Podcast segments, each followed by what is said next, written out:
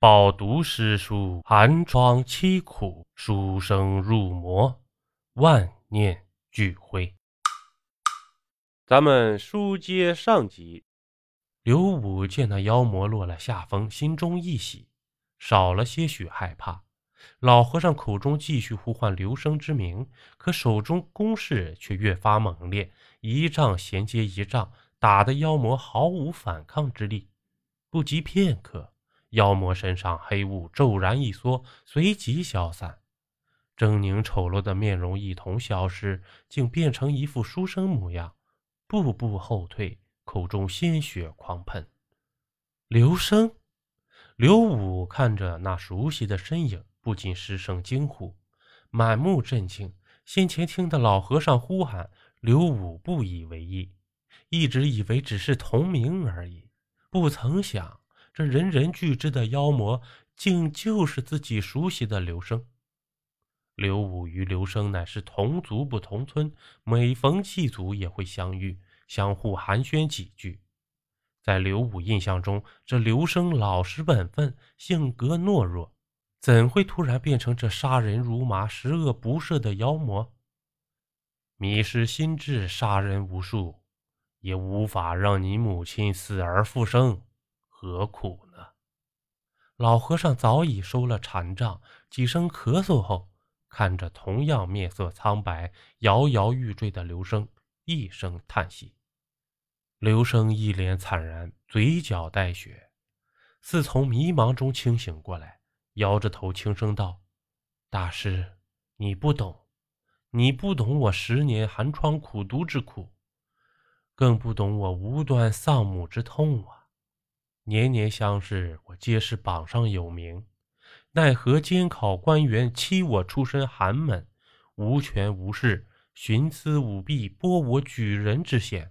我欲申冤，却因官官相护，被知府一番毒打。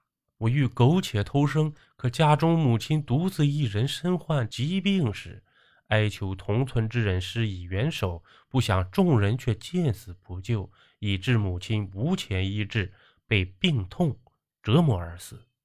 若有选择，我又怎会心生魔念，甘愿成魔呢？老和尚一阵沉默。他一路追寻而来，只知刘生母亲因无钱医治而死，却不知还有科举考试也曾被弄虚作假，无法接刘生之问，只能话锋一转道。安心走吧，你母亲我已替你安葬。刘生怅然若失，从怀中掏出一物，递与老和尚。只见此物不过巴掌大小，古朴无奇，似铜非铜，似铁非铁，竟是一面古镜。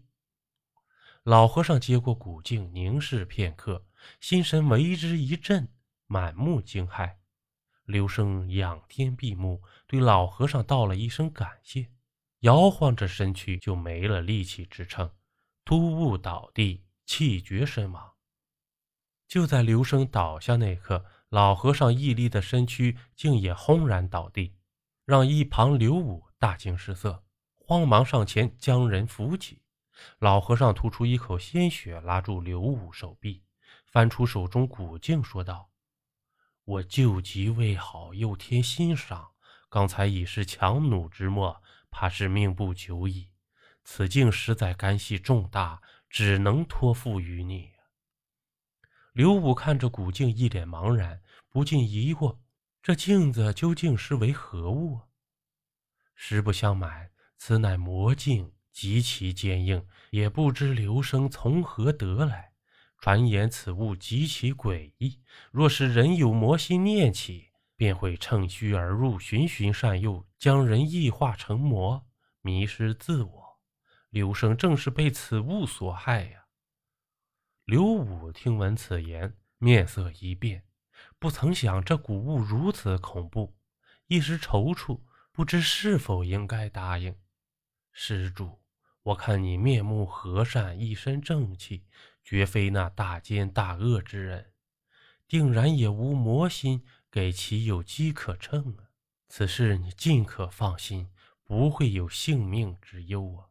待到日后，你定要寻一人迹罕至之地，才可将其深埋，永不见天日。老和尚频频咳嗽，接连叮嘱，最后知道话音渐弱，刘武才猛然一怔，抬头看去，老和尚盘腿而坐，竟已圆寂。刘武满目惆怅，暗下决心要将古镜藏匿，以免再次为祸苍生。又将刘生和老和尚分别安葬在了荒芜之地，随后手持古镜。一步步往回走去，刘武也曾想交给官府处置，却见古镜背面刻有“此乃魔镜，非善人不可持有”几字。联想老和尚几番肃穆叮嘱与刘生科举作假之事，也就只得作罢。这一年，因当朝天子昏庸无能，以致百官结党营私，腐败成风。